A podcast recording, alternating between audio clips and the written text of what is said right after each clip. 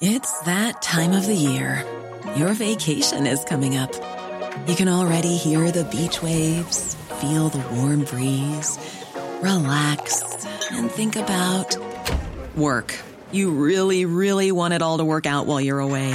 Monday.com gives you and the team that peace of mind. When all work is on one platform and everyone's in sync, things just flow wherever you are. Tap the banner to go to Monday.com.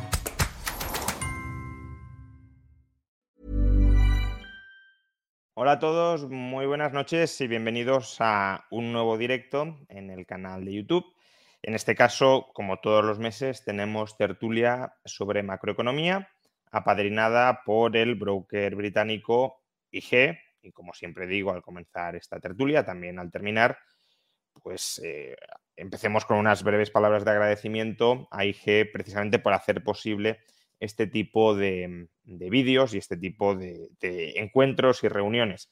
Tenéis la descripción y la dirección de qué es IG en, la caja de, este directo, de este vídeo, y por tanto, si estáis interesados en operar en bolsa y creéis que IG, después de ver pues, las comisiones y las condiciones y demás, os puede encajar, pues adelante. Y si no, pues, pues nada, evidentemente. Eh, pero en todo caso, la mención es de rigor. Y hoy pues vamos a hablar, como todos los meses, de cómo está evolucionando la macroeconomía en diversas partes del mundo.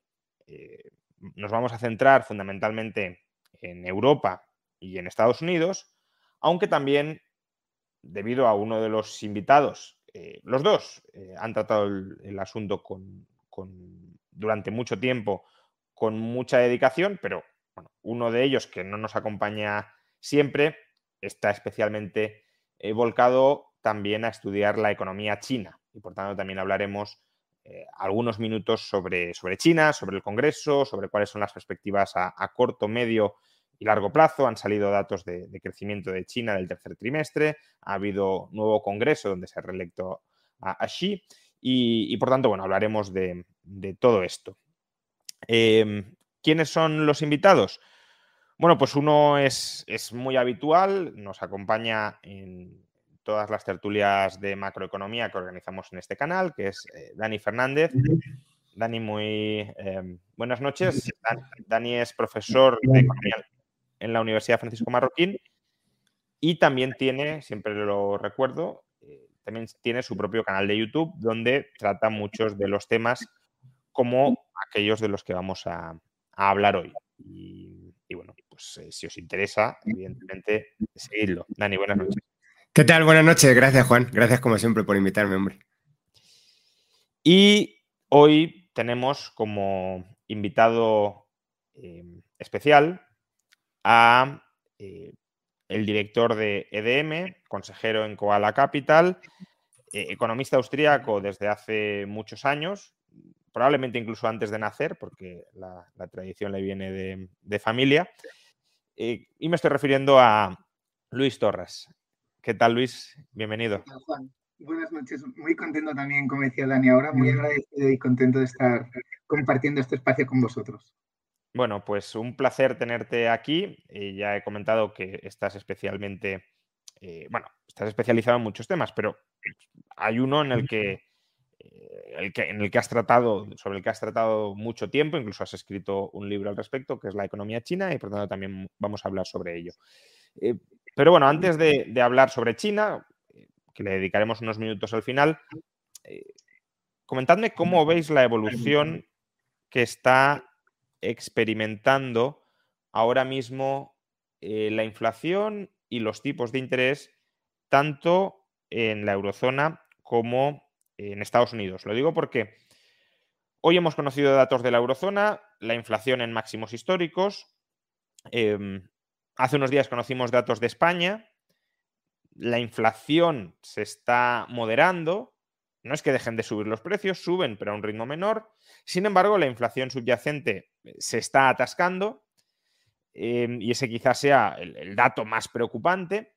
En Estados Unidos la tendencia es similar la tasa general de inflación está bajando, pero la subyacente, si algo hace, es acelerarse.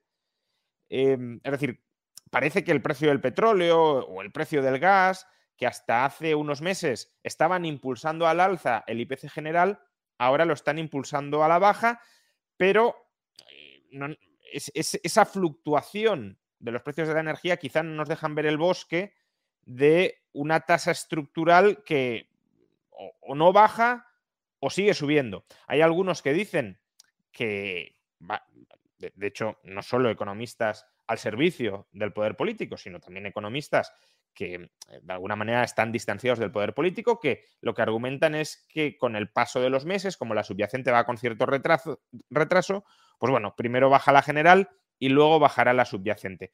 Eh, entonces, lo que os quiero preguntar es, primero, ¿hasta qué punto esto es así? ¿Hasta qué punto podemos esperar una reducción significativa de la tasa de inflación subyacente? Y si esto se da, ¿en qué condiciones financieras se va a dar? Es decir, ¿podemos ver una reducción de la tasa de inflación subyacente con tipos de interés más bajos que los que tenemos ahora? ¿O si la tasa de inflación subyacente empieza a bajar, será porque los tipos de interés van a seguir subiendo con respecto a los niveles actuales? No sé, Luis, Dani.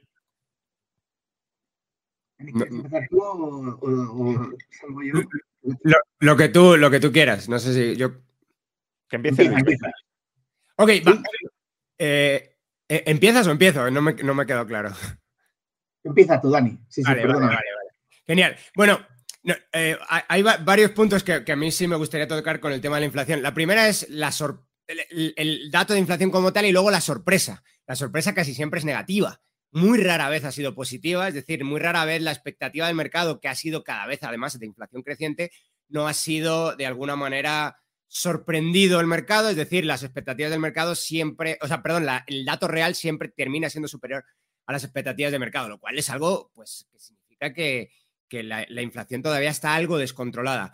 Luego el dato de la subyacente también interesantísimo. Y hay otro que también me gustaría introducir aquí, que no, que no has comentado, Juan, que es el de los, el de los datos de la, del el PPI, es decir, el, de los de producción, los datos de, pues el índice de precios al productor, que tiende a ser muchísimo más sensible que los datos de consumo. Mucho es, mucho es muchísimo, es decir, ha, llegado a estar subiendo al treinta y tantos por ciento, en algunos países ha ido incluso al 40-50 por ciento. ¿Cómo están esos datos? Porque yo creo que esos, como son los más sensibles, son los que nos están dando un poco hacia dónde va a ir el futuro. Esos datos están ahora mismo, ahora mismo, con los últimos, últimos, últimos, llevan tres meses seguidos cayendo en Estados Unidos. Cayendo es cayendo el índice, es decir, en términos interanuales todavía no cae, está creciendo aproximadamente un 14-15% en Estados Unidos. En Europa todavía está creciendo al 30%, pero es verdad que los datos vienen más tarde, es decir, el último dato no es de septiembre, es de agosto. Pero lo que sí tenemos son datos por algunos países separados en, septiembre. Y ya estamos viendo que en algunos países o está creciendo muy débil o está básicamente prácticamente estancado. Por ejemplo, en España está estancado, en, en Portugal también y en algunos países del norte de Europa está creciendo muy, muy, muy, muy, muy débil en septiembre. Todavía no tenemos el dato de eurozona en, conjunto. Yo creo que esto es un síntoma doble que tiene que ver con lo que tú estabas hablando de los tipos de interés. Primero, un enfriamiento bastante fuerte de la economía, es decir, con enfriamiento entendemos básicamente pues PMIs cayendo, actividad económica cayendo y además expectativa de que siga cayendo y además pues, otros datos de los que creo que vamos a hablar un poquito más adelante, que es rentabilidad de empresas y actividad de las empresas, que también está cayendo, los, márgenes empresariales. Entonces, todo eso nos da, va dando una idea o nos va dando una pista de que lo que se va acercando es una situación donde, si bien tampoco digo que vaya a haber una deflación, desde luego sí se van a ir enfriando los datos de inflación poco a poco a partir de ahora. Y se van enfriando principalmente porque estamos entrando en terreno recesionario en la práctica totalidad del mundo. Luis. Sí, a ver, eh, poco de añadir también al, resumen que nos hacías tú antes. Yo sí que igual em, tomaría como perspectiva el enorme ciclo pasivo que llevábamos prácticamente desde la salida de la crisis de 2008, que ahora eh, se ha vuelto a poner un poco de moda con el Nobel que le han dado a Bernanke, que como todos sabemos, hipermerecido. Eh, y ahí hay ese final de ciclo acelerado por el tema de COVID, que ha obligado a imprimir un montón de billetes. Yo siempre veía que al final hay una parte muy importante de esta inflación que forma parte de una parte de la crisis del COVID que no afrontamos en presente y que la, digamos, diferimos en el tiempo simplemente con promesas de pago que hoy llegan, promesas de pago devaluadas. O sea, hubo un, digamos, nos saltamos una caída de PIB nominal igual un poco más severa, pero el PIB real al final, aquello de no hay duros a cuatro pesetas, ¿no? Entonces, dicho esto, sí que es verdad, hay otro tema que, introduciría en el análisis, que es eh, la política monetaria es efectiva en cuanto es anticipativa y se anticipa el problema y sofoca el incendio de inflación enseguida que se está produciendo, ¿no? Entonces, en ese sentido, yo creo que los bancos centrales, si tú nos, nos preguntabas este binomio FED, Banco Central Europeo, yo, todos, todos nos acordamos de noviembre mm, del 21, cuando Powell eh, tiene que hacer un ejercicio de honestidad que hacía tiempo que no veíamos hacer en un banco central y reconoce abiertamente que se ha equivocado, que se ha equivocado y que seguramente cuando se anunció la vacuna en noviembre del año 20, tenemos todavía que retrotraernos un poco más, pues igual en enero los bancos centrales tenían que haber ya lanzado un guidance de decir, oye, en tanto en cuanto la economía se recupere, yo voy a retirar parte del exceso monetario. Luego podemos hablar de los excesos fiscales, ¿no? Pero lo que es competencia del Banco Central, haber retirado. Como eso no se hace porque se piensa que esto es un 2008 y que se le puede ir dar caña al mono sin que, sin que no tengamos que pagar el peaje de retrotraer la oferta de crédito, luego hay dos reacciones. La de Powell, que se da cuenta que se está quedando sin el activo más preciado del instituto emisor, que es la credibilidad, y cómo proyectas confianza, porque al final ser el último de la clase que te enteras de que hay un problema de inflación cuando es un tema que lo tienes que controlar tú, no te deja en buen lugar a nadie, reacciona muy bien, endurece yo creo que con sentido el, discurso hasta tal punto que simplemente con las palabras, eh, por ejemplo en el sector financiero, que para mí no es muy próximo, simplemente con las palabras, en febrero prácticamente todos los excesos en los mercados de valores se te habían corregido en, gran medida. Eso ha ido acompañado de unas subidas que yo juzgo de positivas, porque todos sabemos que de una crisis se sale, pero de un escenario de inflación persistente, cuidado, cuidado porque te puede obligar a durante mucho tiempo, o sea, la política monetaria es como un bisturí que si no lo usas a tiempo se va erosionando y pierde eficacia. Entonces, yo creo que Powell, eh, con esa dureza en las palabras, ha recuperado parte de esa credibilidad perdida y le ha servido para sofocar bien la inflación, yo creo que todavía personalmente, todos aquí somos muy poco amigos de las bolas de cristal, pero yo personalmente creo que todavía queda un poco de subida, sinceramente, y creo que es bueno, porque esto pasa mucho como con los incendios en verano, que los bomberos tienen que echar agua incluso cuando no hay llama. un poco de subida, aclarémoslo, de tipos de interés. De tipos de interés, exactamente, Juan. Y mm, no, lo decía esto con el ejemplo de, de sofocar un incendio, de que los bomberos saben que a veces se tienen que pasar tres y cuatro días en un bosque tirando agua, incluso cuando no hay llamas. ¿Por qué? Porque si no puede con el, con, con, el viento, con lo que sea, puede. Entonces, con la inflación sucede un poco igual, ¿no? Y es una de las lecciones, por ejemplo, de los años 70. Y yo creo que estamos en un escenario totalmente distinto, porque entre otras cosas la estructura de capital no tiene nada que ver con la estructura de capital de entonces, ni tampoco el pasivo, ¿no? Ni... Pero dicho esto, sí que es verdad que en aquel entonces, cuando la Fed eh, digamos, relajó la política monetaria demasiado pronto, se te volvió a incendiar. Entonces yo creo que Powell es muy consciente de esta dinámica, creo que ha jugado relativamente bien las cartas para la difícil situación también que heredó. Eh, y en cambio, eh, en Europa, yo creo personalmente que hemos actuado tarde. bueno, el gran coste de este retraso, no sé qué pensáis vosotros, pero para mí el gran coste de este retraso es que ahora todo el sofoque de la inflación, evidentemente, va, digamos, hay un trade-off directo con el ciclo económico. Vamos a golpear el ciclo económico y la gran duda ahora es si vamos a tener una recesión más leve, más intensa, menos intensa, si esto puede dar dificultades en el sector financiero, que yo creo que las va a dar, pero es verdad que no estamos en 2008 porque los balances de, familias y empresas no tienen nada que ver. Pero en Europa yo creo que hemos, hemos actuado tarde y luego lo que me preocupa, y acabo y os vuelvo a hacer la palabra, es que no solo hay esta pérdida un poco de credibilidad por la propia actuación de los bancos centrales y en el caso particular de Lagarde por haber puesto a un político al frente de una institución que debería de ser independiente y proyectarlo con respecto a los Estados miembros, yo lo que veo es que en el COVID, una de las herencias perversas del COVID es que la oferta de dinero, el crédito, lo está controlando cada vez más los estados y menos los bancos centrales.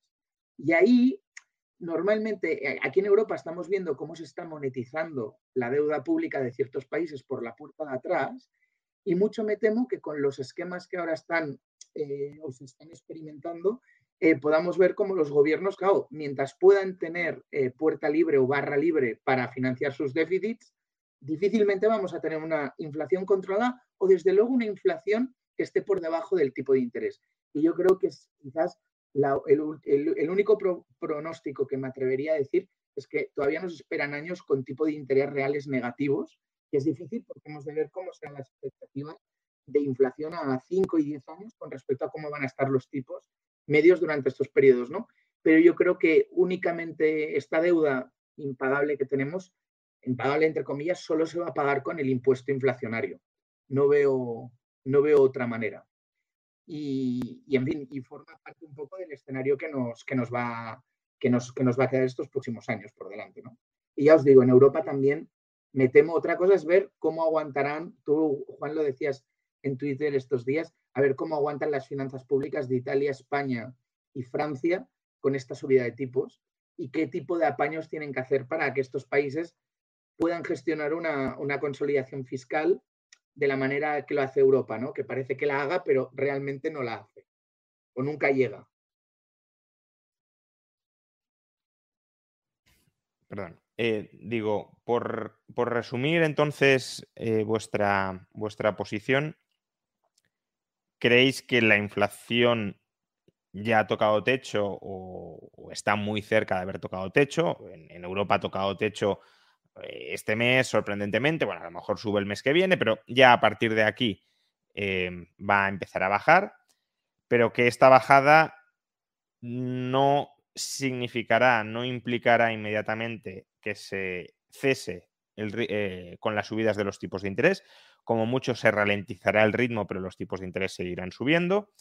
Luis decía que les queda algo de recorrido a los tipos de interés. No sé si os atrevéis a dar algún tipo de estimación. Goldman Sachs hablaba del 5% en Estados Unidos, previsiblemente en Europa será algo menor, em, pero, pero, bueno, no sé si podéis dar algo de orientación a la audiencia que estará pensando eh, si me hipoteco a tipo variable, a tipo fijo, si me espero, si no me espero, pero no solo me interesa em, hasta qué nivel subirán los tipos de interés, que bueno, eso es relativamente difícil de, anticipar porque depende de una decisión eh, política al final, sino sobre todo cuánto tiempo creéis que se mantendrán en niveles anormalmente altos con respecto a la última década. Porque claro, si hablamos de eh, niveles em, tradicionales, siguen estando hoy bajos con respecto a lo que era normal pues en, en los años 2000, en los años 90, etcétera. Entonces, Em, ¿Cuál es vuestra perspectiva en esto? Eh, ¿Hasta dónde y, hasta cuándo? Eh, Dani. Sí, yo, eh, estoy bastante de acuerdo con lo que estaba comentando Luis de si, si lo retiras demasiado pronto, puedes perder la credibilidad que te ha costado mucho ganar y que probablemente nos va a costar una recesión. ya, ya, veremos cómo de profunda, pero nos va a costar una recesión por el camino. Entonces, si, me estás preguntando si lo van a, se van a dar la vuelta rápido, la verdad es que no, tengo mucha idea. Ya, ya podemos ver que ha hecho el Banco de Inglaterra, que sí lo ha hecho. Sí es verdad que ha dicho lo voy a hacer y lo voy a hacer solo temporalmente porque tengo un pánico financiero aquí, pues eh, que, se me ha engendrado por, un agujero fiscal esperado. Pero desde luego, tenemos, eh, si, si tenemos en cuenta la posición del Banco de Inglaterra y qué tuvo que hacer, a lo mejor no tenía más opción rápidamente dio vuelta. Y esa dar la vuelta es una pérdida de credibilidad.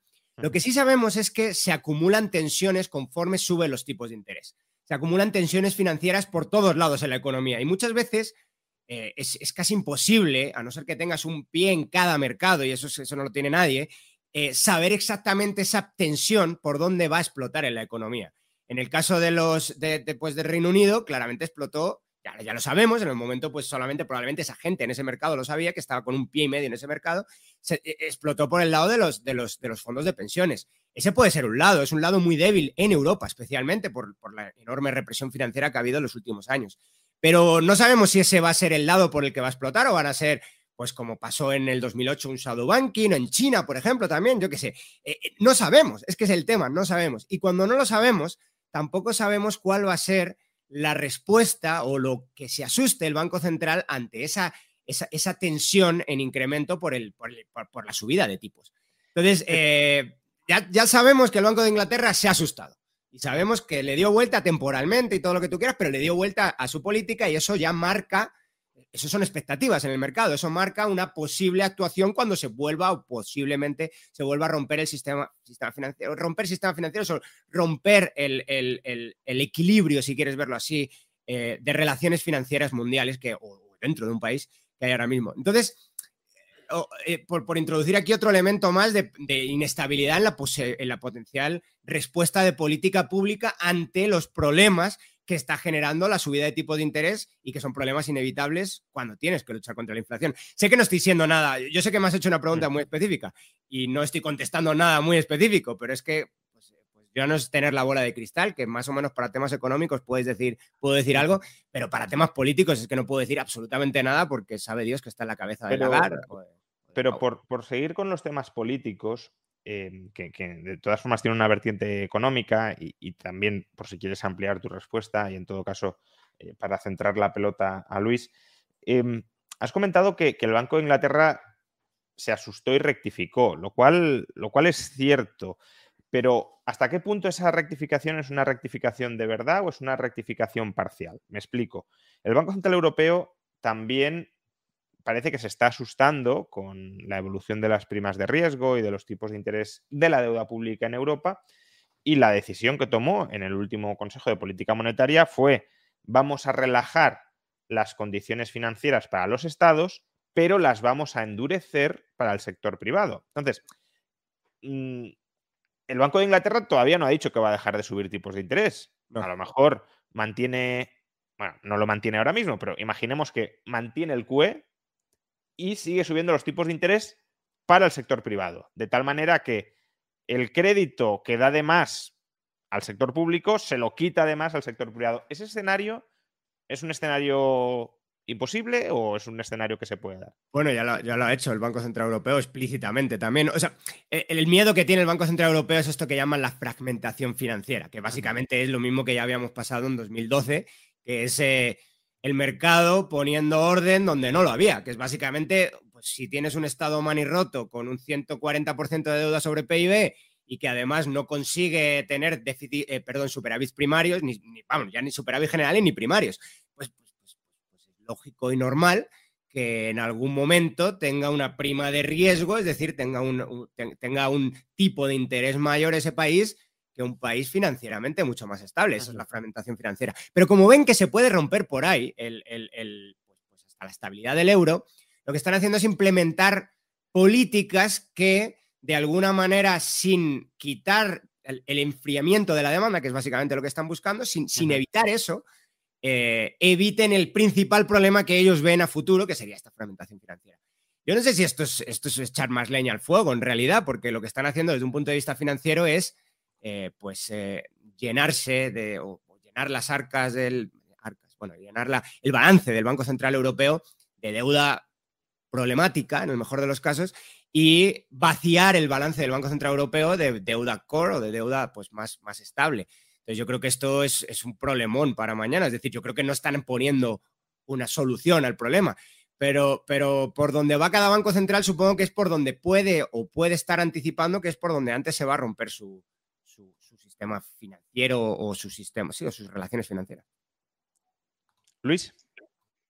Sí, bueno, a ver, eh, por ligar un poco con lo que decía Dani, que, me gusta, yo por ejemplo, yo con esto que decías Dani, de que nunca sabemos por dónde se va a romper los mercados financieros, y yo pongo el símil a veces de que si imaginemos una persona, ¿vale? Tienes puesta una camisa y esa persona la empiezas a inflar como si fuera un globo, porque se engorda y demás nunca podrás saber cuál es el botón de la camisa que se va a romper o si será por la axila o de esto, ¿no? Me acuerdo cuando lo decíamos, yo en 2019 o 2018, si recordáis, pensábamos que el sistema financiero se podía romper por el mercado de bonos japonés, que estaba con unas duraciones imposibles y que igual el día que un, un inversor dijera, oye, ya no, ya no me convence o ya no puedo, o salta la inflación y demás. Pero bueno, volviendo a la pregunta que nos decía Juan, yo hago dos reflexiones sobre, la, sobre los límites de la política monetaria por arriba y por abajo. ¿vale? Eh, empiezo por arriba, que yo creo que es el límite más sencillo de entender, ¿no? O sea, yo creo que claramente el límite por arriba es eh, la deuda pública, que de hecho creo que todos lo hemos dicho en, diferentes foros de diferentes maneras. Entonces, ahí hay que ver em, hasta dónde eh, un banco central puede realizar todos estos apaños que estamos diciendo sin que se note el truco, ¿vale? Sin que se note el truco. Porque al final es lo que digo, además que no sé qué tipo de, de porque esto yo creo que ya estamos tocando cambios en la arquitectura. O sea, de esta crisis de 2008 barra COVID, de estos 12, 13 años, o sea, podemos salir con un sistema eh, monetario todavía más débil y más frágil arquitectónicamente hablando del que teníamos antes de la, de la crisis de 2008. O sea, que esta crisis no hemos sacado ninguna lección, hemos hecho un gran pretend de la gran crisis financiera. Es verdad que los balances de los bancos hoy, y es verdad están más recapitalizados, pero que puede, puede pasar que alumbremos un sistema en donde la oferta de dinero dependa más de los estados, con esquemas de garantías, que los estamos viendo en Alemania, los hemos visto en España, con ICOs y demás, que van a pérdidas, ya veremos qué parte de estos ICOs se devuelven, qué parte no. Y eso es oferta monetaria. Entonces, veremos un poco hasta qué punto funcionan estos apaños, pero veo un límite muy claro por arriba, que es la deuda pública, y por abajo, que por eso también me cuesta ver bajadas fuertes de tipo de interés en el momento actual, liga mucho con el tema de las estrecheces de oferta en ciertos eh, sectores que, uno, están distorsionados de por sí porque hay intervención en los precios, y me refiero muy especialmente, por ejemplo, al tema de la energía, y dos, han sido mercados que sistemáticamente han sido distorsionados los últimos 10 años, fruto del propio ciclo expansivo de política monetaria que como sabemos que al crear crédito tú creas demanda, eh, quitas recursos de las partes más primarias, de los sectores más primarios de la estructura económica y te los llevas a partes, digamos, más próximas al, consumo final. Y ahí, si tú sumas eh, el encarecimiento de la producción por temas de regulación medioambiental, que seguramente ahí hay una externalidad que se tenía que corregir, pero que seguramente se ha politizado demasiado porque se ha regulado el mix energético. Si tú sumas los efectos distorsionadores del, propio ciclo de, política monetaria, te encuentras con una estrechez hoy en el sector energético. Entonces, ¿qué pasa? Que eso, para mí, actúa como un límite a la bajada de tipos. ¿Por qué? Porque esas estrecheces en la oferta no se van a solventar de hoy para mañana. Probablemente ese catch-up de CAPEX, de inversiones que necesita el sector, probablemente nos lleve, ¿qué? 6, 12, 18 meses, con lo cual el Banco Central se está moviendo en un terreno relativamente estrecho, en donde por arriba la subida la tiene limitada por la propia mochila de deuda, que difícilmente se va a poder repagar o refinanciar a según qué tipos, porque nos metemos en, en una espiral, en una pelota de crédito muy fácilmente, y por abajo difícilmente puede volver a reactivar artificialmente la demanda, porque con esta estrechez de oferta que es estructural y que se tiene que dejar cierto tiempo a que se remodule, que sabemos que el mercado actúa muy rápido y probablemente eh, estos sectores también tienen una gran capacidad de readaptarse si se les dejara, si se les deja operar en, en precios de mercado. Pero en el escenario actual yo me movería porque todavía tenemos un cierto movimiento al alza. Yo creo, coincido, y además los datos también, que son solo una referencia, ¿eh? porque la historia no te sirve para proyectar para adelante, pero nunca, nunca la FED ha conseguido controlar una crisis de inflación por encima de, digamos, que toca dos dígitos sin subir los tipos de interés al 5. Esto es una cosa que sabemos de, crisis pasadas. Y luego otra, otro, otro dato también interesante, aunque también como el anterior quedaba, hay que tomarlo con pinzas porque son datos, no teoría, es el tema de, si recordaréis el libro de Rogoff, y Reinhardt de This Time is Different está lleno de que tiene errores metodológicos y demás, pero que es un repaso histórico eh, divertido, rápido. Y ahí hay una conclusión que pasaba desapercibida, pero que hoy es pertinente. Y es que cuando un Estado eh, supera el 90% de deuda sobre PIB, esa deuda siempre se ha acabado pagando con inflación. O sea, no ha habido manera humana de pagarla en términos reales, ¿no? Y eso liga mucho con lo que os decía de ese límite por arriba, de que los bancos centrales, enseguida que la inflación realmente se modere, moderarán los tipos de interés para que siempre nos movamos con un tipo de interés real negativo que permita esa dilución vía impuesto inflación de, la deuda simplemente por, por, acelerar el crecimiento de PIB vía precio. ¿no? Y ese es un poco el entorno, sin tener bola de cristal, pero es un poco el, las guías que yo, que yo ahora mismo manejo un poco, ¿no? Para irnos moviendo y además que se han de ir actualizando. Pero sí que es verdad que además la inflación, como ya habéis dicho vosotros, se ha moderado. Y de hecho, faltaba aquí un, dato por dar, que es también se ha moderado mucho los alquileres en Estados Unidos, que había sido un componente que en el alza había incrementado mucho y que yo creo que en los próximos datos de inflación los alquileres también te van, tienen un componente deflacionario, ¿no? Em, justamente sobre esto, ¿no? Em, o sea, no específicamente sobre los alquileres, pero sí sobre lo que pone de manifiesto el pinchazo de los alquileres, también el pinchazo de las compraventas de vivienda. Em, estamos consiguiendo de alguna manera, parece, domar la inflación, esto es mucho decir, pero claro, con las tasas de inflación tal como las tenemos, hablar de que la inflación está domada, pues es quizá un poco exagerado, pero bueno, sí parece que estamos consiguiendo hincarle el diente a la inflación, que no se nos está descontrolando todavía más de lo que ya estaba, que ya hay precios muy importantes que entran en el mix del índice de precios que están de hecho cayendo, es decir, que incluso podríamos hablar de deflación de algunos componentes fundamentales, como, como puede ser em, me dicen que se ha congelado la imagen, espero que. Sí, sí, sí. Se te oye bien, pero no se te ve. Bueno, pues. Eh... O sea, se te ve congelado. A ver. Bueno, nos hemos quedado solos en el canal de, Juan Luis. bueno, a ver si ahora ya. Ahora, ahora ya. Ya. Muy bien. Eh, decía que ya tenemos precios Mm, que, están, que son relevantes y que están cayendo. Em, entonces, no es un pronóstico absolutamente inverosímil esperar que la inflación empiece a moderarse, y ya veremos a qué ritmo, pero, pero que sí que haya tocado techo y que podamos ir reconduciéndola. Pero claro, ¿cuál es el peaje que estamos pagando para conseguir esto? Em, hoy Krugman, por ejemplo, publicaba que, que, bueno, que quizá terminemos superando este periodo eh, inflacionistas sin entrar en recesión. Mm, porque, bueno, pues eh, no todos los datos apuntan a la recesión y es verdad que hay algunos datos, por ejemplo, de empleo que en Estados Unidos siguen sin ser malos. El mercado laboral sigue muy, muy, muy fuerte. Eh, pero en cambio, si tenemos otros datos, Luis hablaba del, los precios de los alquileres, pero si miramos la evolución, por ejemplo, de compraventa de viviendas, se están hundiendo, se están hundiendo a la mayor tasa de los últimos 10 años.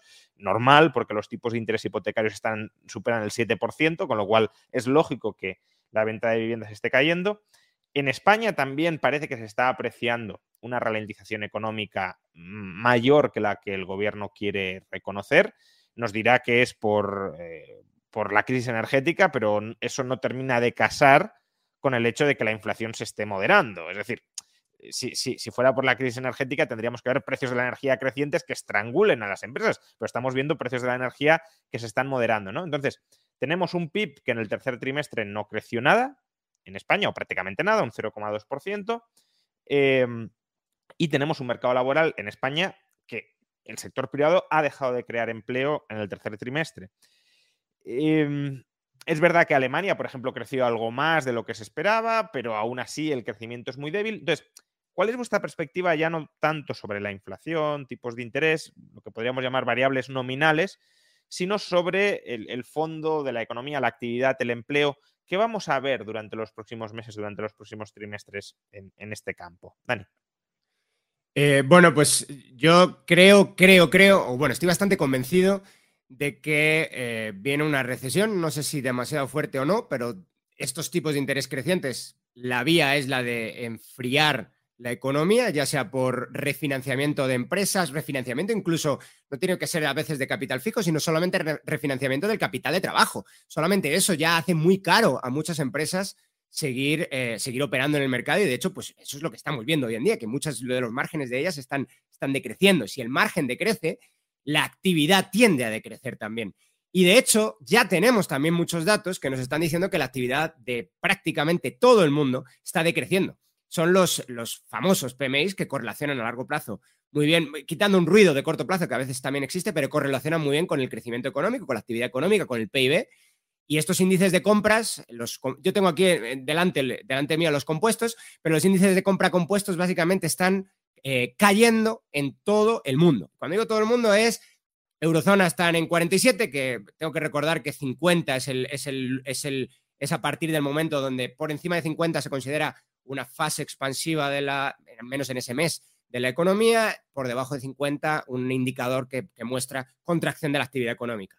Bueno, en Eurozona está en 47 y cayendo, eh, negativo desde julio y cayendo desde julio. En Estados Unidos también, aunque, llegó, aunque hay un poquito más de ruido en Estados Unidos. En China ya está también en negativo, que hasta hace poco no lo estaba, era una de las cosas por la, de las pocas, creo, por las que está relativamente positivo en China. En China salieron, ya han salido esta semana, creo que han sido, eh, y ya están también en negativo, 48 eh, y algo. Eh, el único gran país que todavía no, bueno, por cierto, salen pasado mañana, pero es India. El único gran, gran economía del mundo que todavía está en positivo es India. Reino Unido está en el suelo también. Y luego, si ves desagregadamente países de la eurozona están prácticamente todos en, negativo, algunos muy fuertes, como puede ser Alemania. Por ejemplo, en 40, eh, esa es, la página web donde se puede sacar eso, efectivamente, lo que estoy hablando ahora mismo. Eh, Alemania está en 44, es decir, Alemania está, está en el suelo.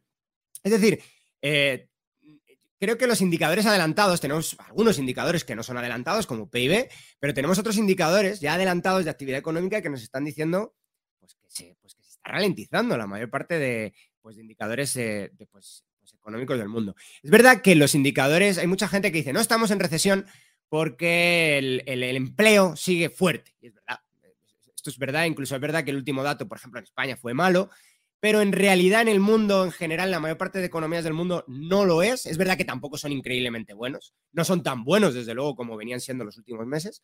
Es decir, estamos en un punto, quizá es el punto del punto de silla, ¿no? El punto donde puede cambiar la tendencia. Eh, y también es verdad que los indicadores de actividad laboral son indicadores usualmente que vienen con retraso, es decir, sabes que estás en una recesión cuando miras a esos indicadores y ya han empeorado. Es decir, sirven para confirmar recesión, no para adelantarla, básicamente. Sí, si me permites, Dani, em, justamente sobre esto, eh, el mercado laboral es un mercado bastante retrasado, eh, sobre todo en lo relativo a los despidos. Es decir, la, primera reacción que adoptan las empresas ante una ralentización económica, justamente porque es la opción más barata, es dejar de contratar, no, no tanto despedir, porque, bueno, como mucho a lo mejor no renovar contratos temporales, pero desde luego no romper contratos indefinidos porque son caros de romper. Son caros cuando la legislación lo establece así, pero también son caros cuando la legislación no lo establece así, porque es una especie de matrimonio a largo plazo que, no es, mm, si están las dos partes bien avenidas, no es lo más eh, adecuado romperlo. Entonces, las empresas no recurren abusivamente al despido de contratos indefinidos nada más tienen la oportunidad, sino que es la última alternativa. en, España, sí, en España sí estamos viendo esa ralentización de eh, la creación de empleo, no destrucción, pero sí ralentización de la creación de empleo. Y, claro, si la tendencia sigue, el, siguiente paso lógico es empezar a destruir empleo, no ya dejar de crearlo a un ritmo inferior al que aumenta la población activa y por tanto que te aumenta el paro, como está sucediendo en España, pero no te aumenta el paro porque se esté echando masivamente a la gente a la calle, sino porque no se absorben las nuevas entradas de trabajadores. Pero, bueno, ¿cuánto vamos a tardar hasta que se empiece a echar a ciertas personas a la calle? Porque, como decías, los márgenes no dan de sí. Ese es un escenario, pero no tiene por qué ser el único. No, bueno, pero hay también más indicadores que nos están diciendo, por ejemplo, metales. Eh, antes estábamos hablando de qué precios suben y bajan en la economía precio de los metales, pues importantísimo, por ejemplo, en construcción, ¿verdad? Y la construcción importantísima para muchísimas economías, están, están cayendo a plomo. Es verdad que antes habían subido mucho, pero están cayendo a plomo básicamente y los metales industriales más. Eh, eh, es decir, lo, esto que, ya lo que yo me plantearía es por qué motivo se está corrigiendo la inflación. Es decir, si nos han dicho que la inflación era una inflación de oferta, eh, la inflación debería corregirse porque aumenta la oferta. Pero eh, no parece que se haya disparado la oferta de petróleo, la oferta de gas, la oferta de metales. De modo que si está corrigiéndose la inflación, teniendo el mismo problema de oferta que teníamos hace un par de meses, porque se está destruyendo demanda, ¿no? Es decir, no, no hay mucho más. Em, el, tema de los también de bueno, no sé si sí, mejor que hable Luis que, que esté monopolizando yo mucho, pero bueno, el tema de los de los de los, de los, eh, eh, ¿cómo se llama esto? De las cadenas logísticas y todo esto. Pues hombre, por ejemplo, ahora sí sabemos que hay un problema en, el transporte marítimo de energía, pero no es tanto problema de energía, está carísimo, por ejemplo, mover gas, pero está carísimo porque se está almacenando gas, igual que pasó en 2020 con el petróleo. Pero, pero, pero no está, o sea, por ejemplo, transportar otro tipo de carga es bastante barato ya. Es bastante, bastante barato. Entonces, no sé si esos problemas de oferta que sí estaban o de cadenas logísticas, que sí estaban hasta hace muy, muy poco, eh, siguen existiendo en la economía. Yo creo que ya cada vez menos.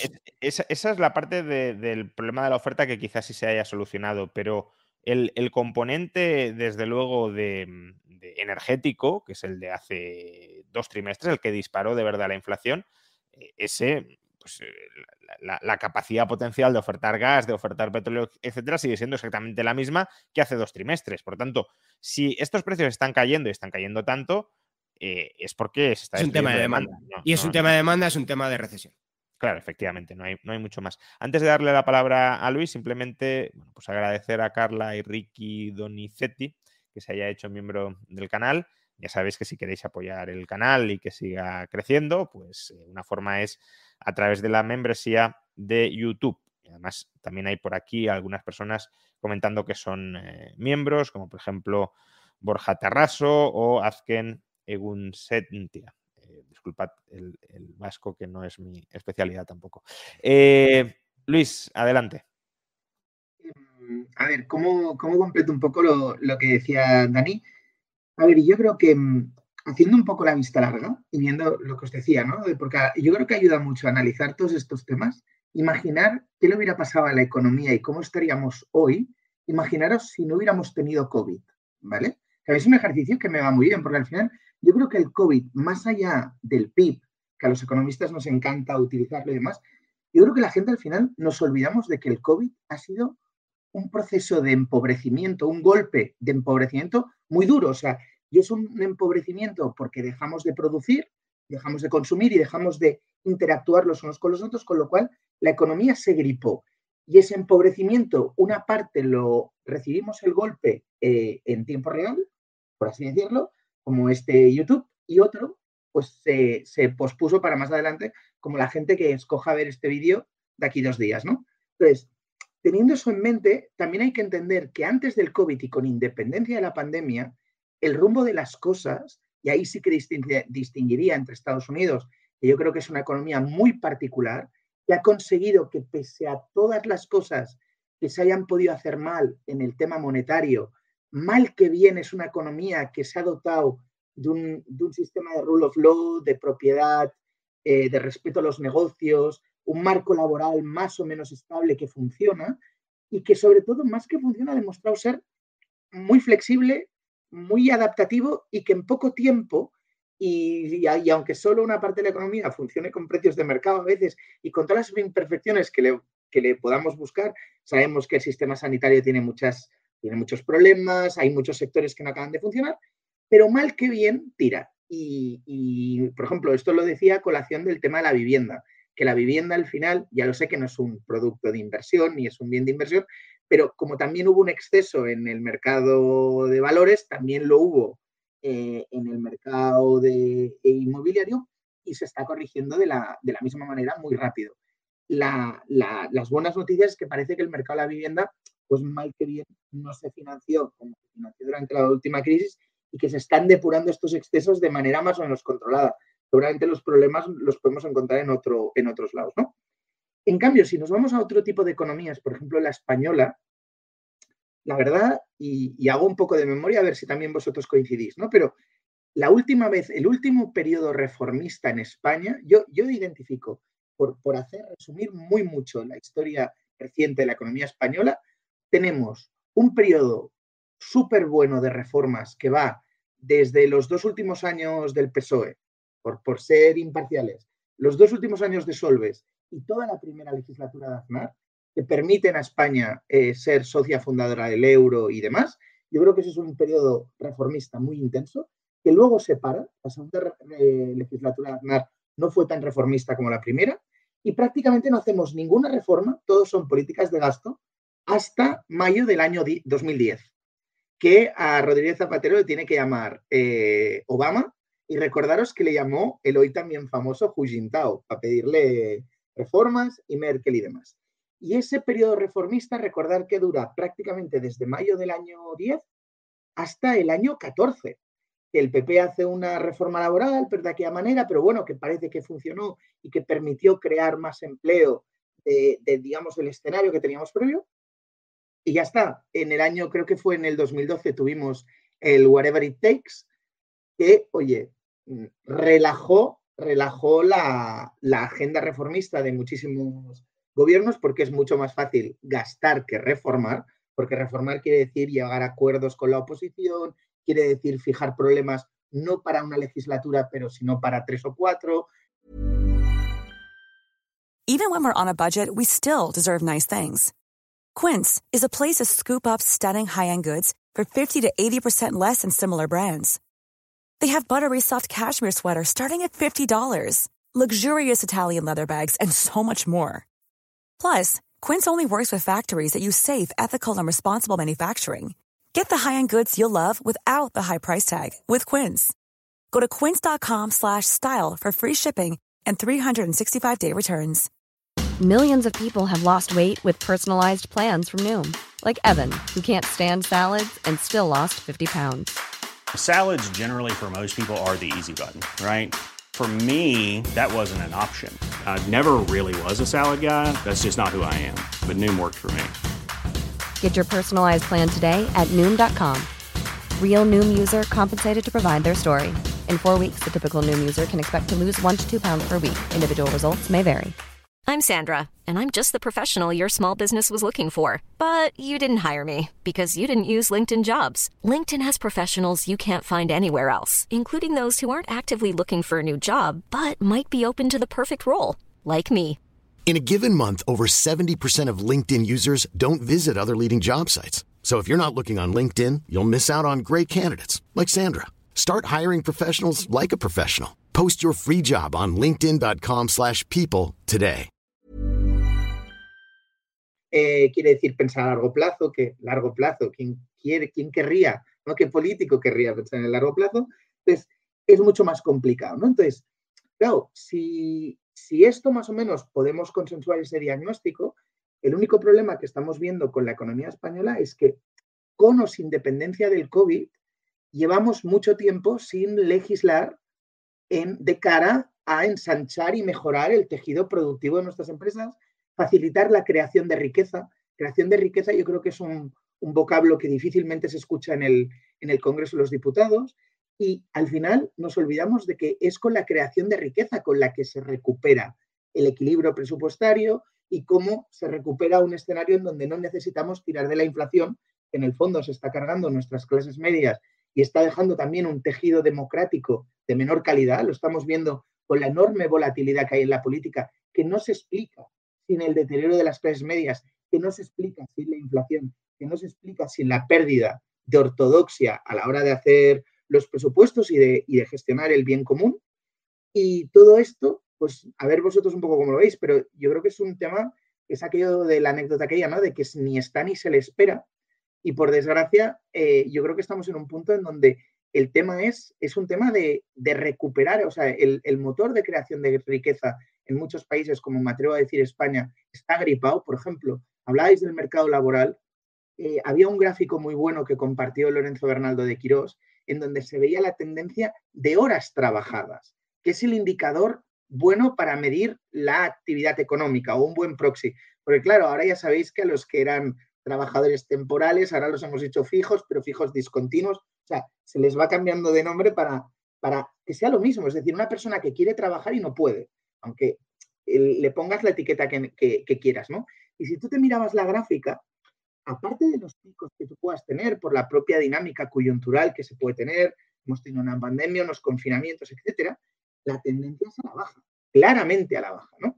Y eso yo creo que es por unas causas mucho más profundas que, el COVID y que es simplemente de que los tipos cero han quitado incentivos, han generado unos, incentivos muy perversos para los estados, en donde la, acción política se ha convertido como una subasta persa. Gana quien hace más promesas electorales y compra más votos. Pero la gente no es consciente que esas promesas luego se pagan con dinero devaluado, ¿no? Aquello que, Juan de Mariana decía, aquella frase que cuesta entender que dice, luego sale todo a una cuarta. Pero de toda una cuarta hace referencia al poder adquisitivo del, en ese caso, la moneda de Bellón o aquí los euros, ¿no? De que baja. Con lo cual, oye, sí, te van dando promesas de dinero, pero un dinero devaluado. Y además un dinero que nos rompe la sociedad un poco, porque genera una desigualdad muy perversa entre los que se pueden proteger del fenómeno inflacionario y los que no, que ha salido en esta conversación un poco leyéndolo entre líneas, ¿no? Los que tienen activos y se pueden proteger o tienen cultura financiera y pueden invertir en compañías que, oye, al final sus beneficios también se van a ver beneficiados nominalmente con la inflación y protegerán su patrimonio del pobre trabajador que solo vive de su productividad marginal, es decir, de su salario real. Y como ese salario real, oye, si, si no facilitas la creación de riqueza a aquella gente que tiene la capacidad de hacerlo, o sea, ¿no? De, crear riqueza y de, y de, generar puestos de trabajo, pues oye, se te queda un, un, escenario muy complejo como el que tenemos, ¿no? Donde las clases medias cada vez están más resignadas a un, a un salario real que compra menos cosas y que probablemente pues en la próxima década pues mm, sean también las, las damnificadas, ¿no? Yo temo que parte de la crisis del COVID va a recaer en los hombros de los de siempre, ¿no? Que son las clases medias eh, trabajadoras. Me temo.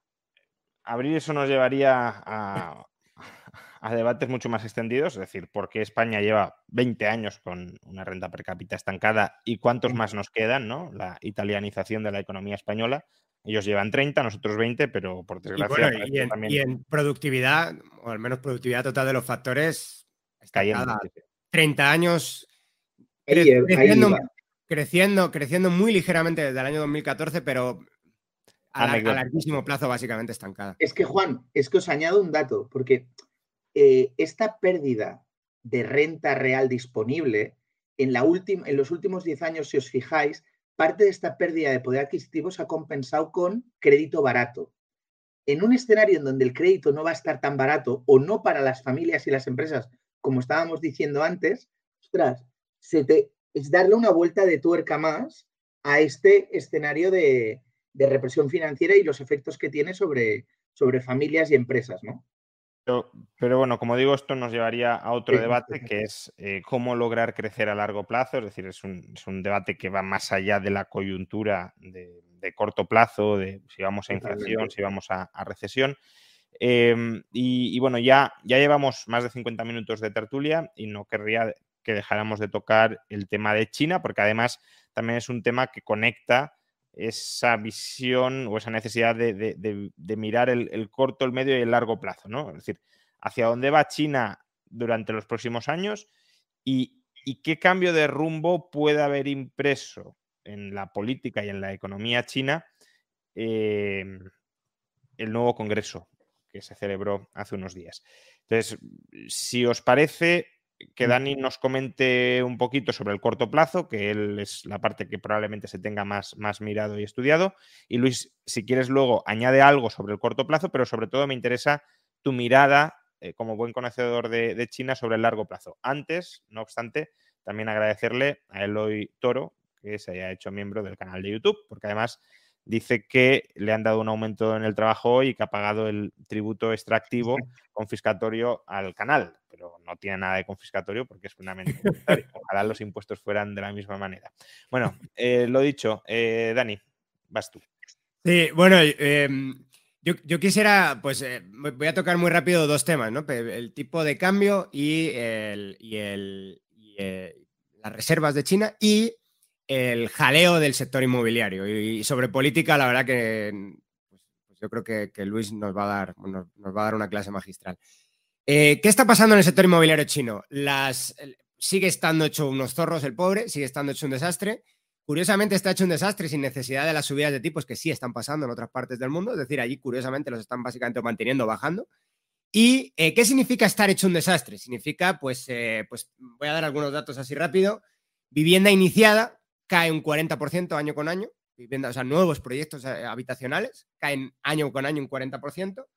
Eh, en términos eh, de, venta de tierra, que ya sabemos que no es una venta, es una especie de leasing, pero venta de tierra que hacen los, los estados, los estados, quiero decirlo, bueno, las administraciones regionales de China a las empresas eh, desarrolladoras de, inmobiliario.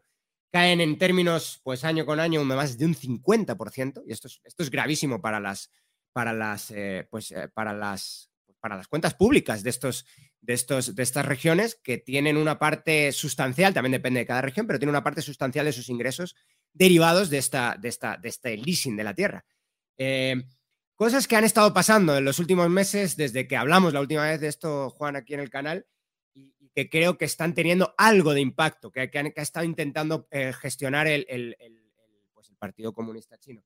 Y es el, el tema de las viviendas que están iniciadas o que no se han iniciado y que no hay comprometido nada, pues ahí no hay, ahí no, no están haciendo mucho, pero donde sí están haciendo es intentar finalizar las viviendas ya iniciadas, porque se estaba generando problemas financieros derivados de que, bueno, la gente también, por cómo se compra vivienda en China, se pide hipoteca primero antes de tener la vivienda en muchos casos para pagar la entrada. Y eh, había, o todavía hay de hecho, un movimiento que estaba no voy a pagar hipoteca por una vivienda que no tengo. Entonces se ha instado a los bancos, que la mayor parte de banca china es pública, bajo mis, puntos, bajo mis estimaciones un 92%, pero bueno, lo hago con depósitos, eh, pues se ha instado, se ha empujado a esa banca a dar más créditos a eh, solamente proyectos iniciados. Y parece, parece que algo está empezando a funcionar. Cuando digo algo es, parece todavía, porque la vivienda finalizada, la vivienda completada, estaba cayendo casi un 25% en julio, que fue el peor, el peor mes, y ahora está cayendo un 20%. Es decir, eh, mm, todavía está cayendo muchísimo la vivienda entregada, pero a pesar de que la vivienda iniciada, los inicios de vivienda siguen cayendo muchísimo, la, lo que la vivienda que se completa sigue cayendo, pero disminuye el ritmo de, caída. Es decir, probablemente ahí sí se está notando algo, al menos algo sí se nota ahí, que sí se están intentando poner, no sé si es un parche o de verdad el parche va a funcionar, o un buen parche, vamos. Eh, eh, ahí yo creo que se está notando. Más temas, bueno, ese es el tema inmobiliario, yo creo que sí está cayendo a plomo igualmente y ya sabemos que pues, puede llegar a ser hasta un 20% según algunas estimaciones de la economía de China, por lo tanto, evidentemente eso está lastrando, lastrando muchísimo el crecimiento chino. Y luego, por el lado de qué está haciendo el Banco Central, pues hay dos formas de verlo. Hay una forma de verlo en balance en yuanes, que lo que vemos es que básicamente no pasa mucho, tiene las mismas reservas que siempre, tienen los mismos, casi los mismos activos que siempre, solamente una partida está creciendo bastante, que es la de otros activos. ¿Y qué es otros activos? Pues no tengo ni idea.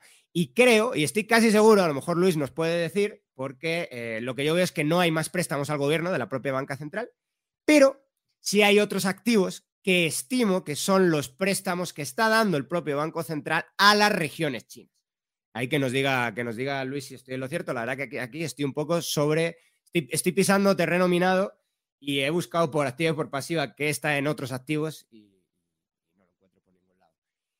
Pero ¿qué está pasando en dólares? ¿Qué está pasando con las reservas en dólares? Pues está pasando lo mismo que pasó, mm, con menos fuerza probablemente, pero lo mismo que pasó en 2014. ¿Qué pasó en 2014? Pues una huida de capitales de China bastante importante y una depreciación, perdón, una, eh, pues, del yuan muy fuerte. De hecho, la, la de ahora es más fuerte. Eh, de hecho, está en máximos, no sé en cuánto está, pero en máximos, a ver, te lo digo en medio segundo. En máximos desde el 2007. En 2007 está básicamente controlado el tipo de cambio. Desde que se deja más o menos libre, más nunca ha estado completamente libre, pero desde que se deja más o menos libre en 2010, está en su punto más bajo ahora mismo. Más bajo, más alto quiere decir con más depreciado. Eh, ¿Y qué está haciendo el, el, Banco Central chino? Pues sí está soltando, sí está soltando dólares. Es decir, sí está intentando aplacar un poco el mercado y sí está intentando, al menos un poco, no, es una barbaridad eh, y desde luego estaba perdiendo muchas más reservas en 2014. Pero el movimiento es relativamente similar al del 2014. Una, pues una desconfianza de la moneda china, en general de la economía china, creo, y una salida. Esto es verdad que también está pasando a nivel mundial, esto no solamente es la moneda china, está pasando en todas.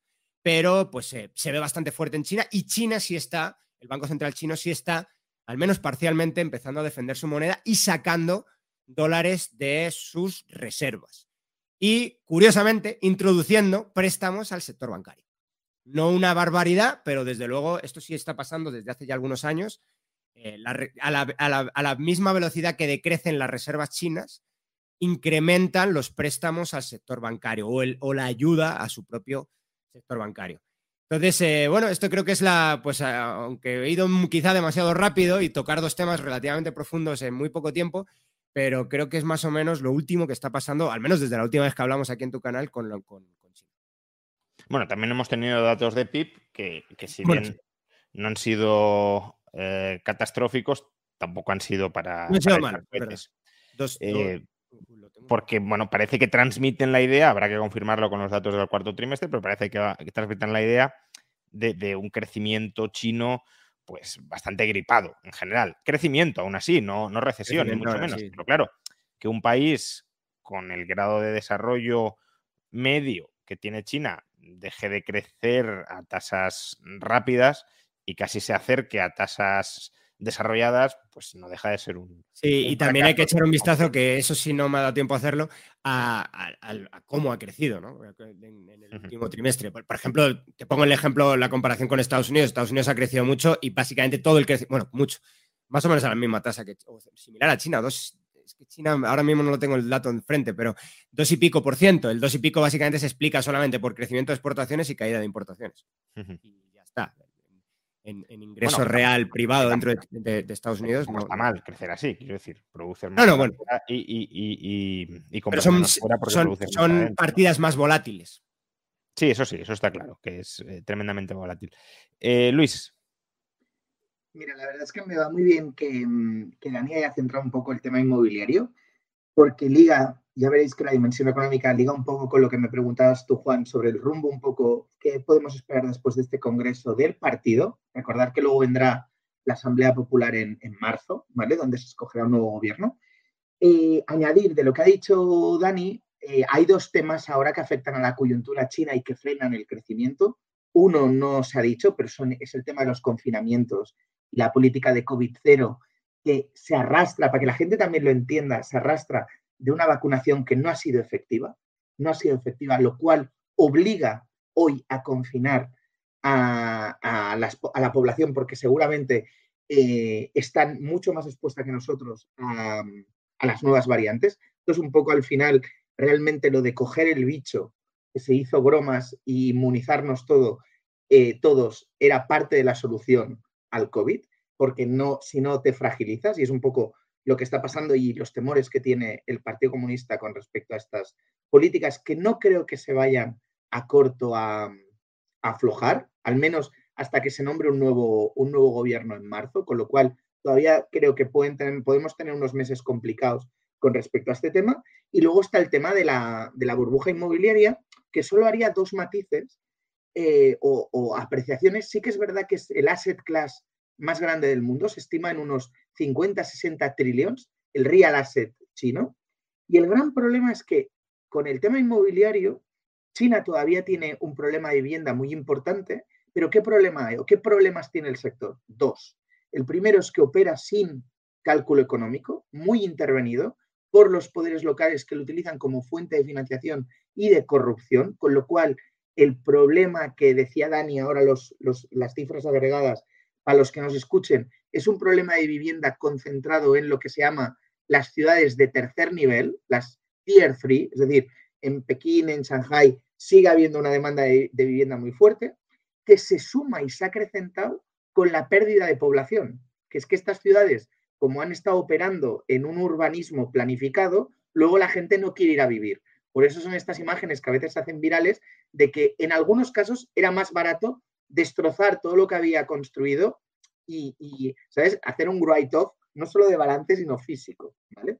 Y eso es un poco lo que está limitando y afectando a la economía en el corto plazo. ¿Qué, podemos, ¿Qué está pasando en el largo plazo, vista larga y con respecto a la política y que liga con este tema? Porque, eh, a ver, eh, lo más importante, lo más destacado del Congreso del Partido Comunista, repito, del partido, hay tres grandes ramas, solo que eh, se sobreexponen las estructuras, pero está el partido, el gobierno, el Estado y luego el ejército, ¿vale? Yo diría que el mensaje principal es que Xi Jinping eh, ha afianzado su poder, ¿vale? Es una carrera por acumular poder en China que empieza en 2012. Recordar que Xi Jinping eh, tiene un perfil que en China se les conoce como los príncipes rojos. Su padre participó en la primera generación de líderes eh, que, digamos, hizo la revolución en el 49. Recordar que después de que los chinos expulsan a los japoneses en la guerra sino-japonesa, hay una guerra civil muy cruenta entre nacionalistas y comunistas que se acaba imponiendo Mao. Pues bien, el padre de Xi Jinping fue una de las personas que fue, creo que, creo recordar que él estuvo muy vinculado con el Ministerio de la Propaganda y de hecho él fue purgado muy severamente durante la, la Revolución Cultural acusado de titubear, ¿vale? Titubear. Entonces, eh, ¿por qué hago esta previa? Porque al final la historia de China tiene dos, reciente de China tiene dos grandes periodos. Uno de marxismo-leninismo, que son casi tres décadas de Mao, ¿vale? Que básicamente llega, lleva al país al borde del colapso en 1976 cuando muere. En el 78 se da un giro copernicano, curiosamente distinto al que da, por ejemplo, un país que también está hoy de moda, que es Irán, que dio el giro eh, al revés cuando llegan los ayatolás en la Revolución Verde. Entonces, Deng Xiaoping, ¿qué hace o cuál ha sido la gran marca? Él, la gran habilidad de Deng Xiaoping es que sabe muy bien leer el momento y dice, oye, me da igual eh, lo que, si comunistas o no, lo que sí que sé y que me puedo poner de acuerdo es que aquí ha habido un exceso de ideología.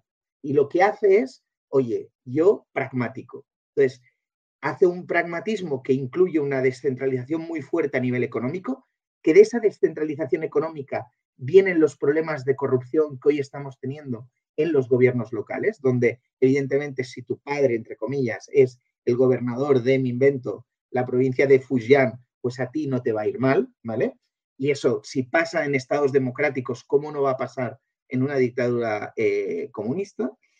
Pero es verdad que China tiene un periodo muy largo en donde Deng Xiaoping acumula mucho poder, pero lo utiliza para, si bien no hay reformas en lo político, en lo económico es una historia que mal que bien todos hemos ido siguiendo en, nuestra, incluso en nuestra vida diaria y en nuestra rutina diaria, porque un montón de multinacionales chinas han ido apareciendo y se han ido comiendo un montón de, mercados y ha sido eh, un elemento incluso, diría, funcional para el funcionamiento de la globalización. O sea, China ha exportado deflación eh, y ha, incluso ha tenido un papel, no te diré de pro mercado, pero sí pro estabilidad. O sea, China se comportó muy bien eh, después de los atentados del 11S, tuvo un papel de responsabilidad cuando empezó la crisis con Siria, cuando todavía estaba Hu Jintao eh, en el poder.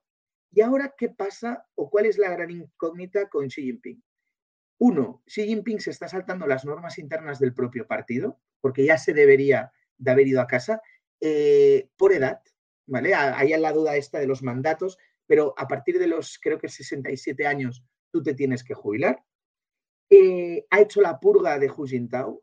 es verdad que es un gesto, es el que, es la escena igual, quien no lo haya visto, pero básicamente en el Congreso del Partido Comunista no está permitido las cámaras, ni siquiera las chinas, entonces, eh, son, son sesiones a puerta cerrada, pero durante ciertos momentos se permite la entrada de cámaras. Entonces, cuando las cámaras estaban filmando, eh, Xi Jinping, que además llamaba mucho la atención porque todos estos líderes tienen más de 65 años, con lo cual tienen el pelo cano, pero todos van perfectamente teñidos, menos Hu Jintao, al que luego, con un gesto muy visible, se le apartó de la escena.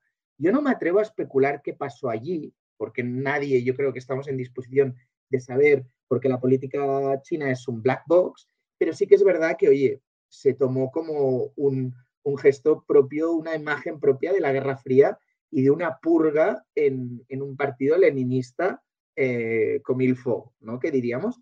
Y en, y en, parte, ¿qué se le está o qué se le acusa a Hu Jintao y a todos estos líderes? ¿O cuál ha sido el pretexto de Xi Jinping para arrancar poder?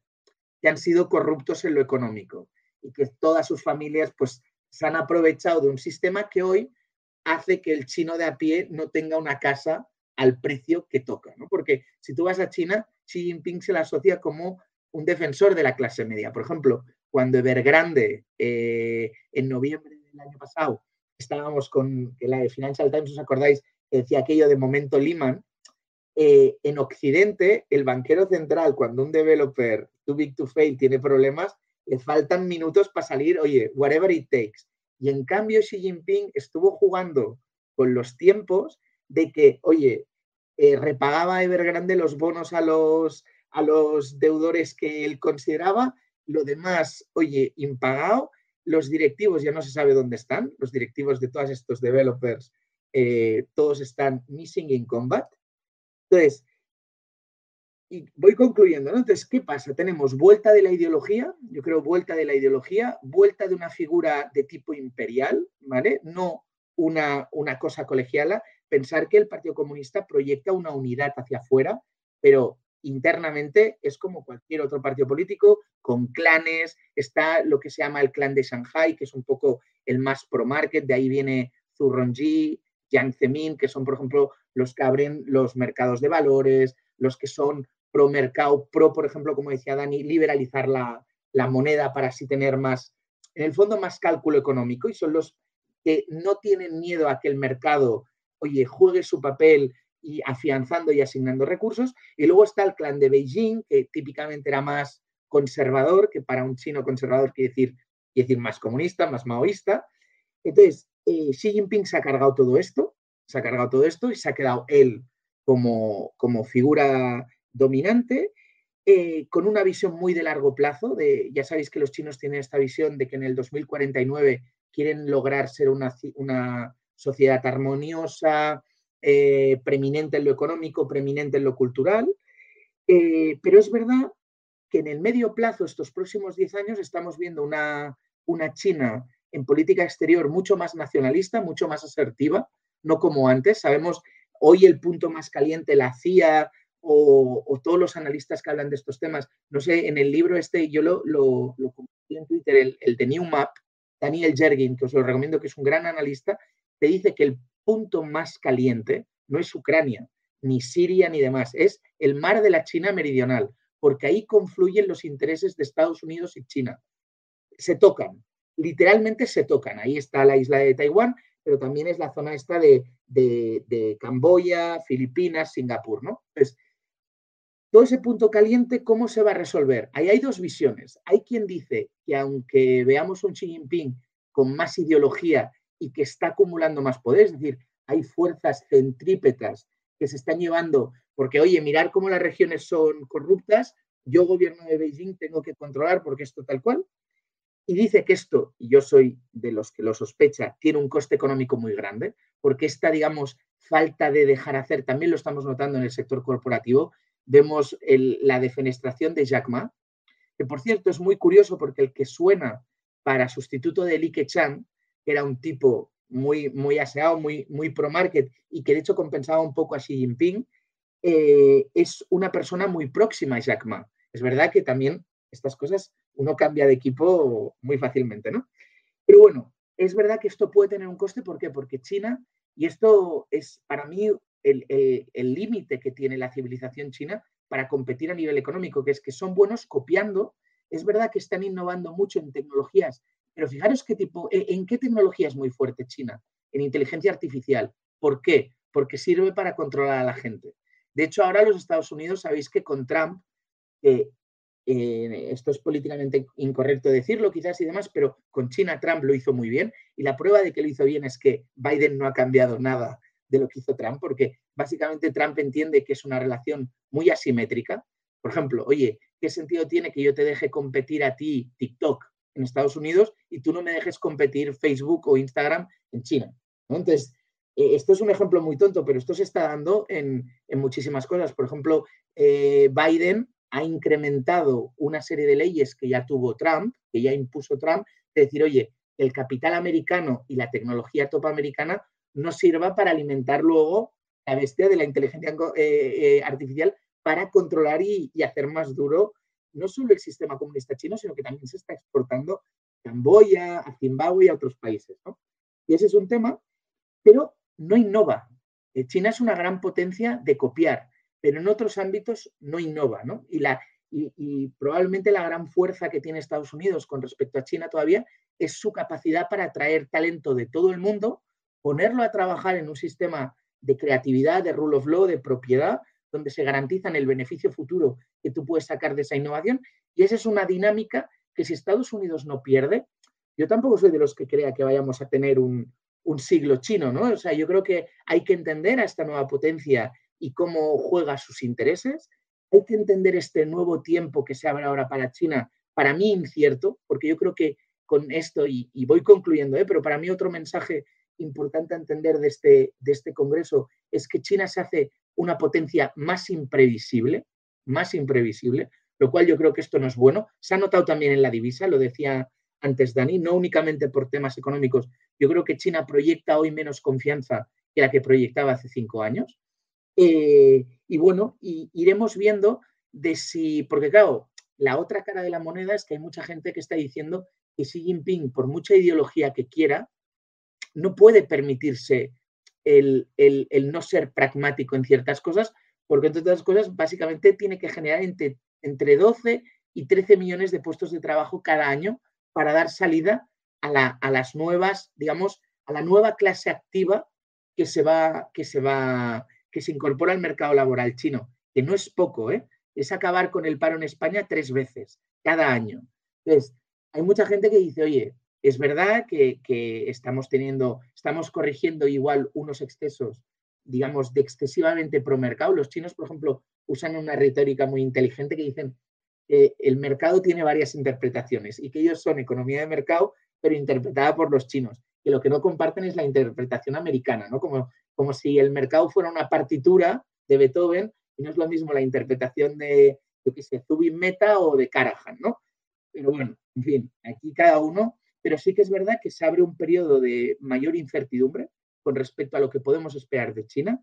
Yo la verdad es que creo que no son buenas noticias, sinceramente, pero esto es conjetura mía personal. Yo creo que no, creo que no son buenas noticias la acumulación de poder, creo que no son buenas noticias de que Xi Jinping haya dado un paso atrás y haya dejado que otra generación de chinos se enfrenten a los problemas que tienen hoy. Eh, pero bueno, veremos, porque también Oye, no olvidemos que estamos, estos símbolos de purga eh, típicamente también son símbolos de debilidad.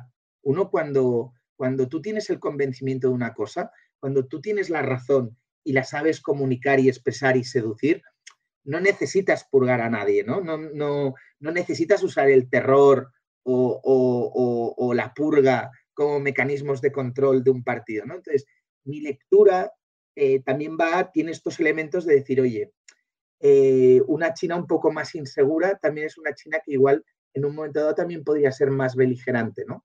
Pero bueno, eso ya es una conjetura de, tercer orden.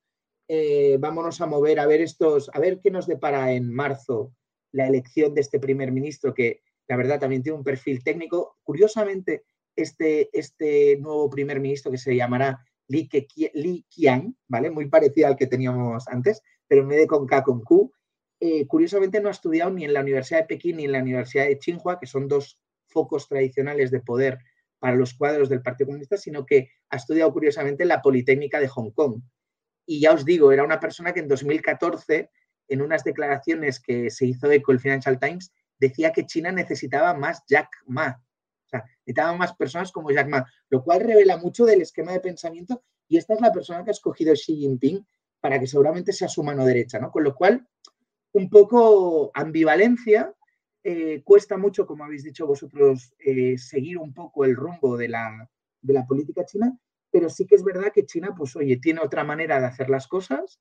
Es este capitalismo de Estado que a mí personalmente no, no me gusta y que creo que tiene un coste de oportunidad muy alto a nivel de, de producción y de bienestar y de, y de proveer a la gente con, con posibilidades, pero bueno, eh, y veremos un poco estos próximos meses cómo se despejan estas incertidumbres para bien y para mal, porque por ejemplo también el Congreso dejó muchas puertas abiertas en el sentido económico positivas, ¿no? Se hablaron de bajar la presión fiscal, se habló de bajar la regulación de las empresas tecnológicas, o sea, también salieron una serie de temas en la retórica muy positivas, ¿no?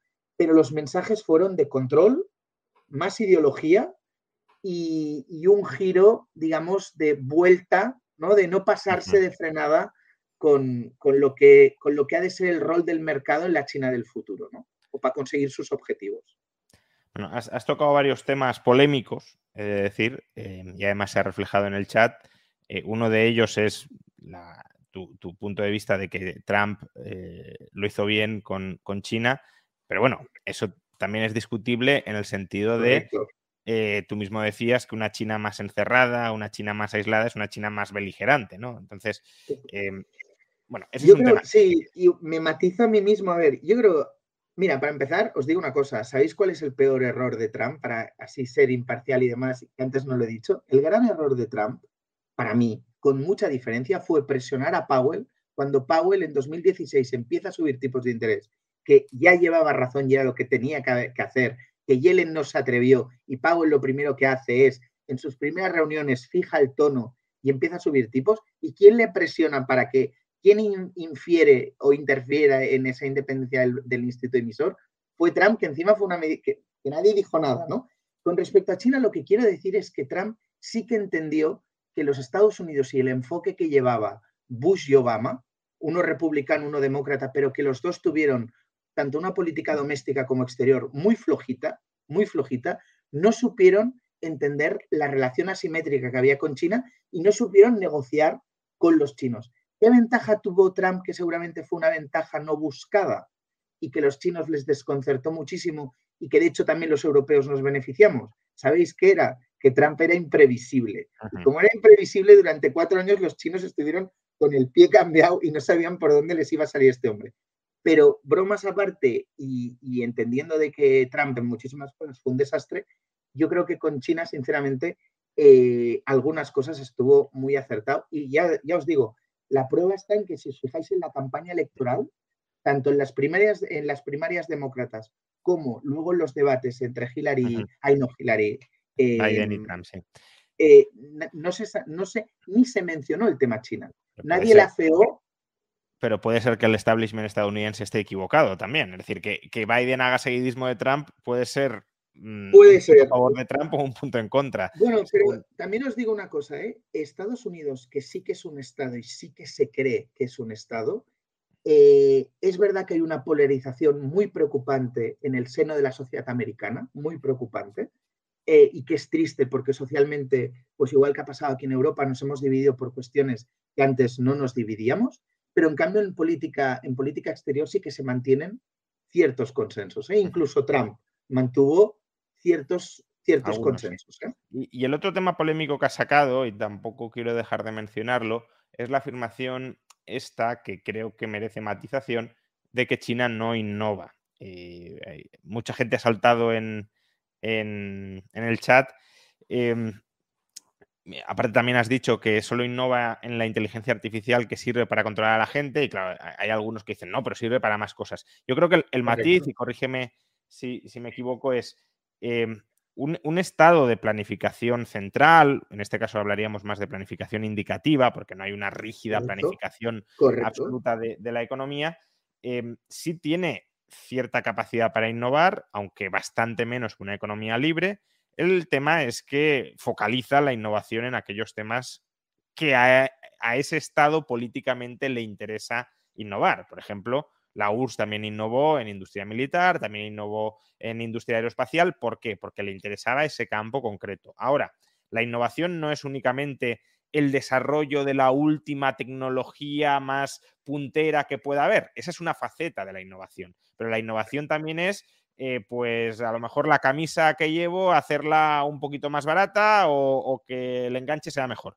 Y ese tipo de, innovación a lo micro, que es lo que termina mejorando la calidad de vida de la gente en su día a día, es la que las economías de planificación central, dura o débil descuidan absolutamente, porque no destinan recursos a ello y no hay incentivos descentralizados a que nadie persiga esas innovaciones porque no se le recompensa por ellos. Entonces, lo que entiendo que estabas diciendo es, China es mala innovando en el sentido de mejorar descentralizadamente la calidad, eh, el coste de todos aquellos productos que quedan fuera de la órbita del interés del Estado, pero luego, claro, si el Estado destina, concentra por, por orden, ordeno y mando una cantidad enorme de recursos a la innovación en determinados campos concretos, determinadas industrias estratégicas concretas, ahí claro que sí puede ser puntera.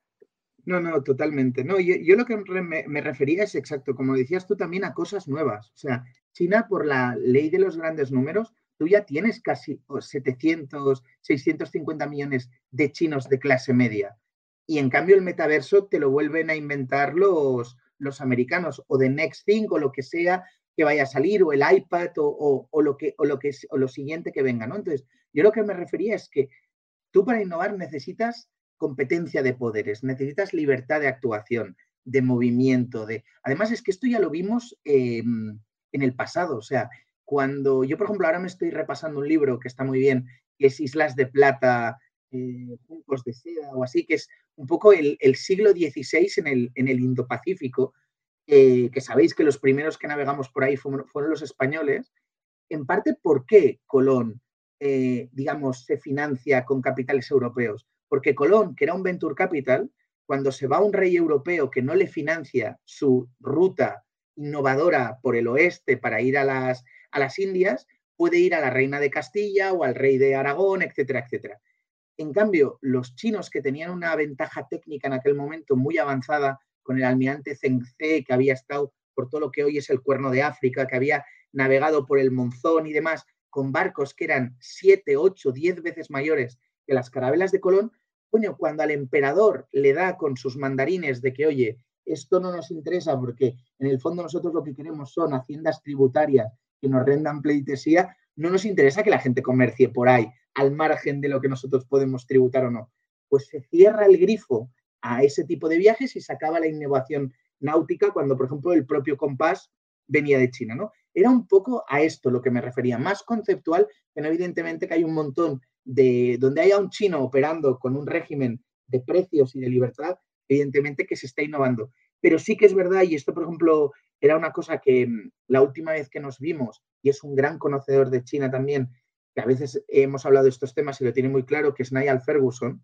En Niall Ferguson justamente el punto que dice es que si Occidente eh, reforzara sus principios y fuera consciente de su fortaleza precisamente por la libertad política, por la propiedad y demás, oye, si es que no, nos alcanzarían nunca, sobre todo a nivel de bienestar, ¿eh? digo, de decir, oye, que los costes de, este intervencionismo político sabemos que son muy altos, aunque es verdad que China es un modelo híbrido. Yo a veces pongo el ejemplo de un avión, ¿vale? China es un, es un avión de dos motores, el sector público y el sector privado. El sector privado exportador es tremendamente eficiente, más capitalista que nosotros y, eh, si hay algún financiero escuchándonos, generador de free cash flow a mansalva. ¿Qué pasa? Ese free cash flow muchas veces se está utilizando para financiar el motor del sector público, que es profundamente ineficiente y que en los últimos años hemos visto como era un motor que se hacía más grande, más importante para el conjunto del desarrollo del país y que encima tiene incidencia muy importante en sectores estratégicos como la tecnología o el real estate y que es fuente, fuente de problemas.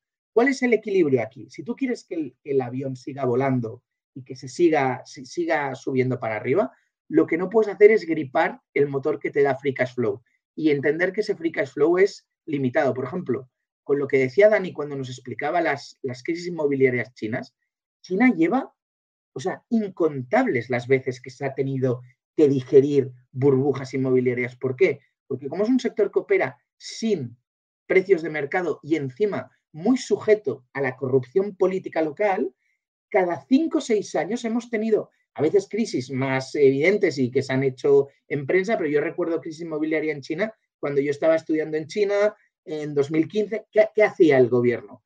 Iba enjuagando con el free cash flow que tenía del sector exportador y la liquidez te tapa la, insolvencia. Pero eso tiene un límite, porque a medida de que las crisis de inmobiliarias te pueden hacer más grandes, ahí, por ejemplo, Xi Jinping yo creo que, que ha jugado muy bien la resolución de esta crisis que igual Hu Jintao no había gestionado estas crisis también. ¿Por qué? Porque se ha cargado a los directivos, ha sido muy duro, eh, lo ha llevado, ha, hecho... Ah, os daré un dato. El Partido Comunista tiene, creo que son 90 millones de miembros.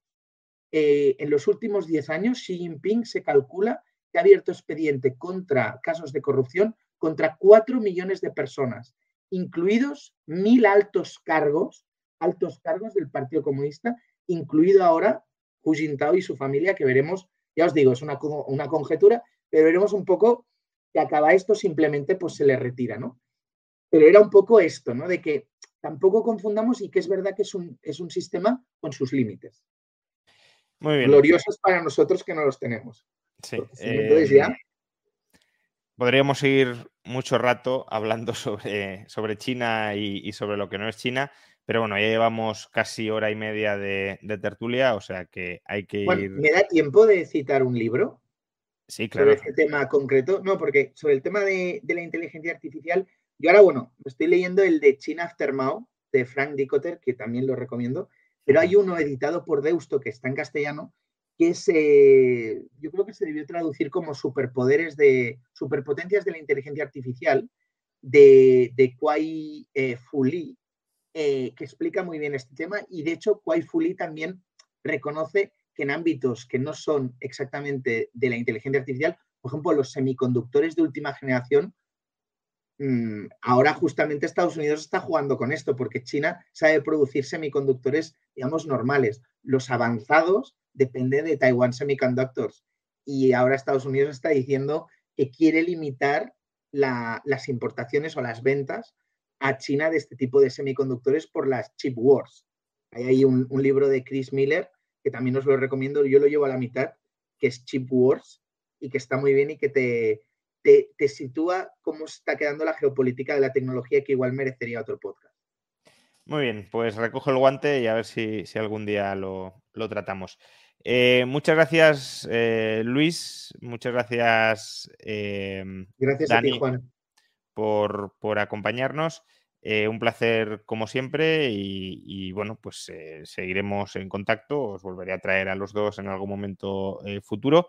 en el caso de Dani, además quiero recordar, como siempre hago, pues que tiene su canal de YouTube y que si lo queréis seguir, pues lo, podéis buscar fácilmente. muchas gracias y nos vemos próximamente. Ha sido un placer. Nos vemos. Hasta luego. Y nada, a todos vosotros, pues muchas gracias por acompañarnos hasta, bueno, bien entradas ciertas horas de la noche en las que a lo mejor ya no deberíamos estar emitiendo, pero en cualquier caso, gracias por, estar ahí.